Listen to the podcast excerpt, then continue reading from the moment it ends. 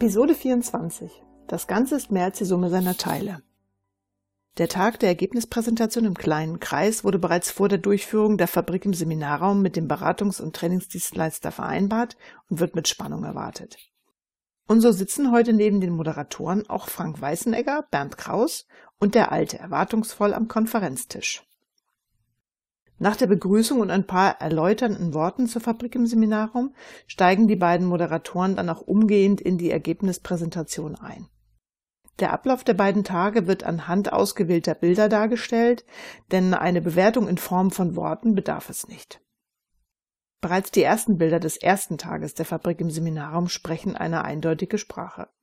Sie zeigen einerseits, dass es scheinbar harmonisch während der ersten Simulationsrunde zuging, aber andererseits auch, wie Großmann, insbesondere während der Gruppenarbeit, dirigiert und wie wenig Bewegung in den Gesichtern der anderen zu erkennen ist. Frank Weisnecker betrachtet die Bilder der Veranstaltung eher nebenbei. Er fühlt sich an seine damalige Teilnahme an einer solchen Veranstaltung bei GE erinnert. Er beobachtet jedoch aufmerksam aus dem Augenwinkel Ernst Kraus, der nachdenklich seinen Blick von einzelnen Fotos nicht lösen kann. Kraus Senior, welchem unwillkürlich Alois Meyerhofers Worte vor ein paar Tagen in den Kopf kommen, aber weißt du ernst, ich weiß nicht, ich will jetzt nicht vorpreschen und dann vielleicht, dass dem Franz Großmann nicht gefällt und so. Der zweite Teil der Präsentation beginnt mit einer Bilderserie, die eine engagierte Franziska Steiner aufzeigt. Die Bilder zeigen auch einen Franz Großmann, der sich vollkommen zurückgezogen hat und nicht mehr viel sagt. Es ist eindeutig zu erkennen, wie sich nun scheinbar das Blatt gewendet hat, denn alle arbeiten zusammen, diskutieren und engagieren sich. Zum Abschluss der Präsentation wird von den beiden Moderatoren, wiederum unkommentiert, zusätzlich ein Videomitschnitt von rund fünf Minuten der beiden Tage vorgespielt. Frank Weisnecker lehnt sich zurück und wartet auf eine Reaktion von Ernst Kraus. Doch zu seiner Überraschung wendet sich Bernd Kraus zu seinem Vater und sagt, Hast du jetzt gesehen, was unser Problem ist? Der Alte wirkt betroffen, ja, gar ein wenig angeschlagen. Die letzten Wochen haben auch ihm ziemlich zugesetzt, und einmal mehr verstärken sich seine Gedanken und Sorgen um seinen Sohn, der mit der Übernahme der Geschäftsführung in dieses Haifischbecken geraten war. Aber er versteht nun auch, was sein Schwiegersohn Frank mit mehr Verantwortung der Mitarbeiter am Rande von Bernds Geburtstagsfeier meinte. Was ihm jedoch dazu ziemlich zu schaffen macht, ist die Erkenntnis, dass er selbst ein Teil dieser scheinbar veralteten Führungskultur ist, ja, mehr noch, er selbst diese noch vor Jahren gemeinsam mit Großmann geprägt hat. Ernst Kraus bittet die Moderatoren eindringlich um Vorschläge. Das gezeigte Bildmaterial hat seine Ratlosigkeit noch verstärkt. Wir haben den Eindruck, dass in Ihrer Mannschaft ein großes Potenzial steckt. Sicherlich fehlt es an methodischem Wissen einerseits und andererseits bedarf es eine Veränderung im Denken. Das Denken und Handeln muss sich weg von der Funktionsorientierung hin zur Prozessorientierung verändern.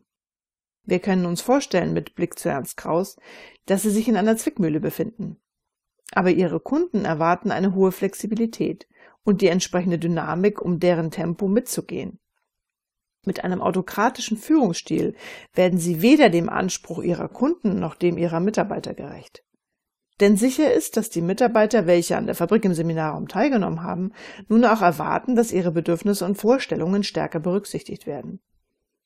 Beiden Entwicklungen gerecht zu werden bedeutet, alte Pfade zu verlassen. Das Wichtigste aber, und dies empfehlen die Moderatoren sehr nachdrücklich, ist zunächst, dass die Geschäftsführung selbst bereit ist, diese Veränderung nicht nur mitzutragen, sondern mit gutem Beispiel voranzugehen. Ernst Krause erinnert sich erneut an das erst kürzlich Gespräch mit Alois Meyerhofer, welcher sagte, ich weiß nicht, ob ihr das von der Geschäftsleitung auch wirklich wollt. Und er begreift, dass die Zeiten, in welchen er und auch ein Franz Großmann alleine und damit über die Köpfe der Mitarbeiter hinweg Entscheidungen getroffen haben, vorbei sind dass die Mitarbeiter in die Entscheidungsprozesse mit einbezogen werden müssen. Während der Verabschiedung sagt einer der beiden Moderatoren zu Ernst Kraus, es ist völlig klar, dass es in Krisenzeiten Persönlichkeiten mit einer starken Ausstrahlung braucht. Jemand, der Dinge nach vorne bringt, aber auch Zuversicht vermittelt. Erlauben Sie Diskussionen. Dazu sollten Fehler als Chance gesehen und nicht bestraft werden. Und haben Sie keine Sorge, dass Sie, wie auch andere hier im Unternehmen, so Ihre Autorität verlieren. Ganz im Gegenteil. Der Alte erkennt, dass auch er sich trotz seines hohen Alters verändern muss. Wenn er auch weiterhin, zumindest in kleinem zeitlichen Umfang, dazu beitragen möchte, sein Lebenswerk, die Kraus GmbH und Co. KG, zu erhalten. Zudem sieht er, dass er seinem Sohn Bernd mehr Raum für seine Ideen und Einsichten geben muss. Aufgewühlt, aber dennoch überwiegend mit sich im Reinen, verlässt Ernst Kraus das Firmengelände. Ohne seinen Schwiegersohn Frank Weißenegger hätten sich die zwingend notwendigen und nun auch anbahnenden Veränderungen so nicht ergeben